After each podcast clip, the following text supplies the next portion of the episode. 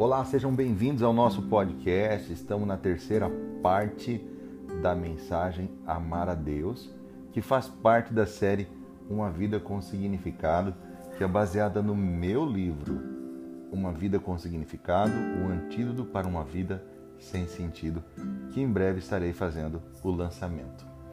Hoje nós vamos falar sobre esse amor a Deus que blinda os nossos corações das perdas. No Salmo 16, versículo 2 diz assim: Digo ao Senhor, Tu és o meu Senhor. Outro bem não possuo, senão somente a Ti. A vida não é feita apenas de ganhos, é feita também de perdas.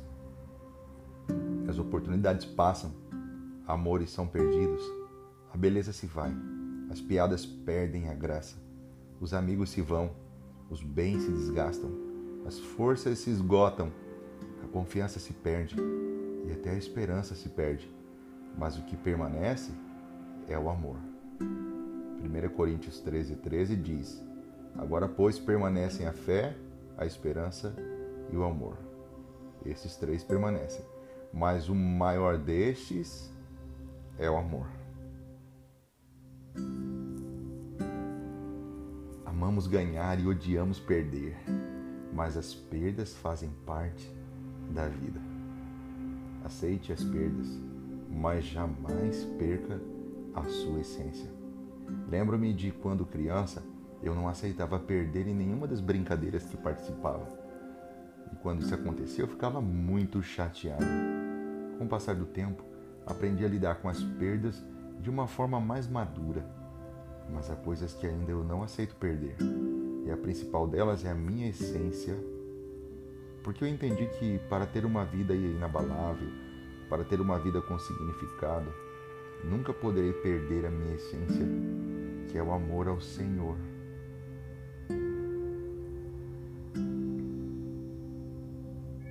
Porque é esse amor que nos protege das perdas da vida. Por isso, quando Davi perdeu tudo o que tinha conquistado para seu filho Absalão, ele disse: O Senhor é o meu pastor e de nada eu sinto falta. Ou nas versões mais comuns, nada me faltará.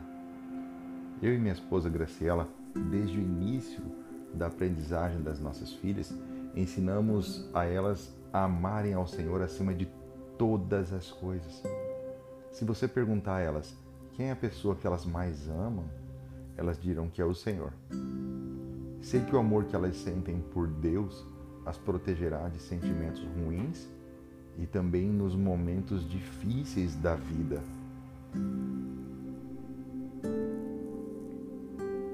Por isso fico muito feliz em saber que em seus corações estão sendo blindados pelo amor de Deus, pelo amor que elas sentem pelo Senhor.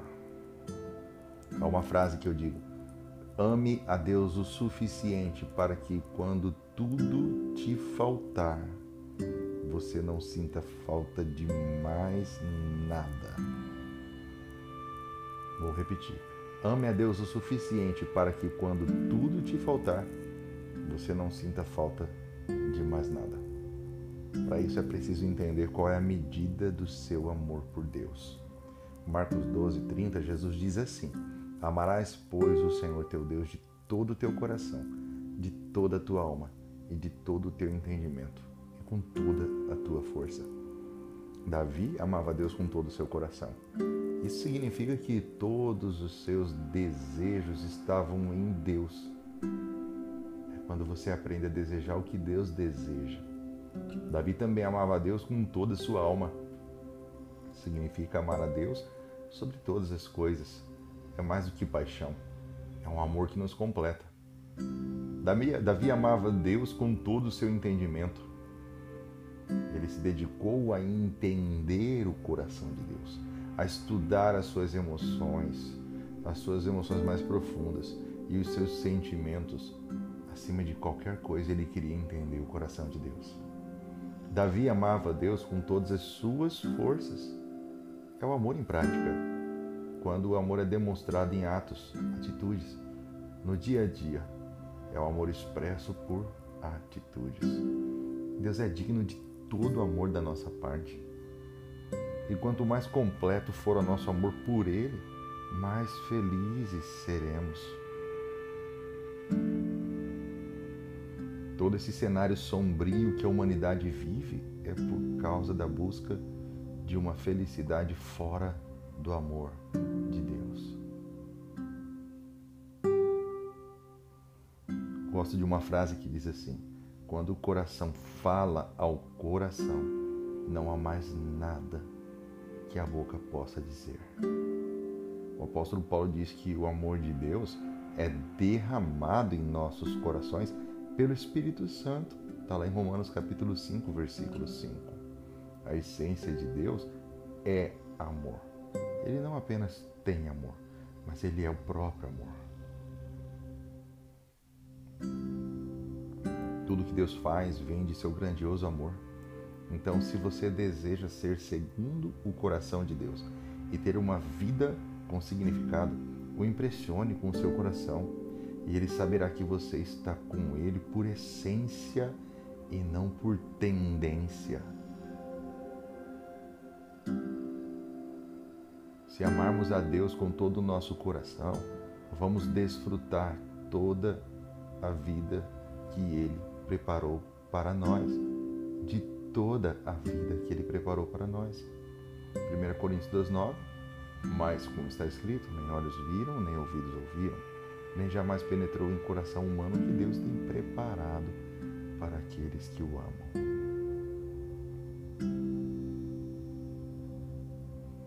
Para muitas pessoas não é fácil demonstrar amor a Deus nos momentos em que tudo está dando errado. Muitos não entendem que até mesmo os juízos e a justiça de Deus é fruto de seu amor. Que o verdadeiro amor disciplina com o fim de proteger e de aperfeiçoar. Coríntios 13, 7 diz: o amor tudo sofre, tudo crê, tudo espera, tudo suporta.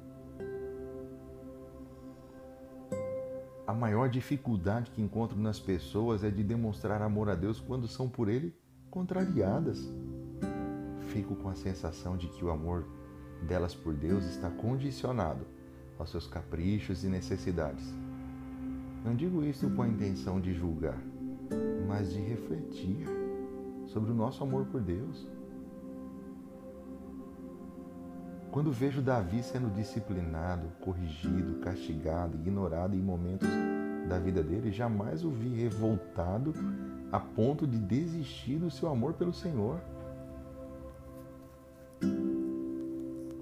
E isso com certeza também era percebido por Deus. Se você deseja uma vida com significado e deseja ser segundo o coração de Deus, precisa amá-lo quando tudo vai bem e também quando tudo vai mal. Quando as coisas dão certo ou quando não dão certo. Quando você ganha, mas também quando você perde.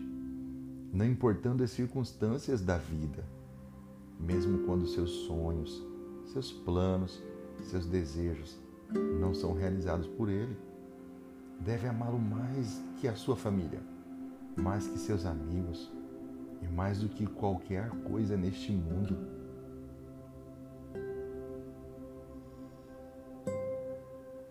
É preciso que todos estejam em segundo lugar.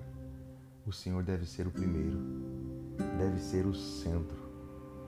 O amor de Deus, ou amor a Deus, deve preencher todo o espaço na sua vida.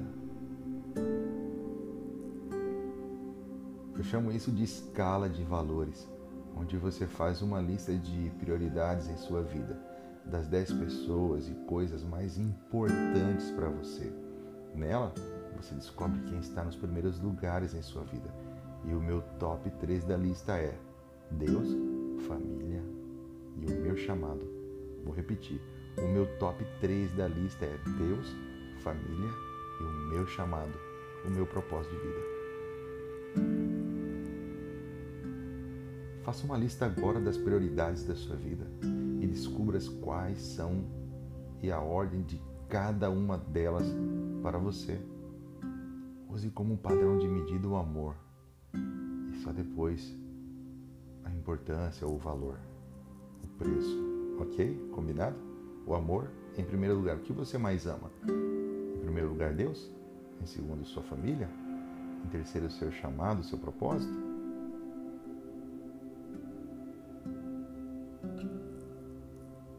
O que eu estou te dizendo é que sem o amor de Deus, o único caminho é a perdição.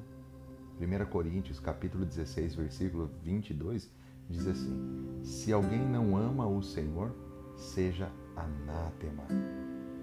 Maranata. Vou repetir. Se alguém não ama o Senhor, seja anátema. Maranata. Deus deixará que os ímpios sigam livremente o seu caminho, sabendo que todo caminho fora do amor de Deus terminará em perdição. O amor do mundo tem a função de afastar as pessoas do amor do Pai. É que o amor do mundo e o amor de Deus não podem coexistir em um só coração. É impossível. Ou você amará a Deus ou amará o mundo.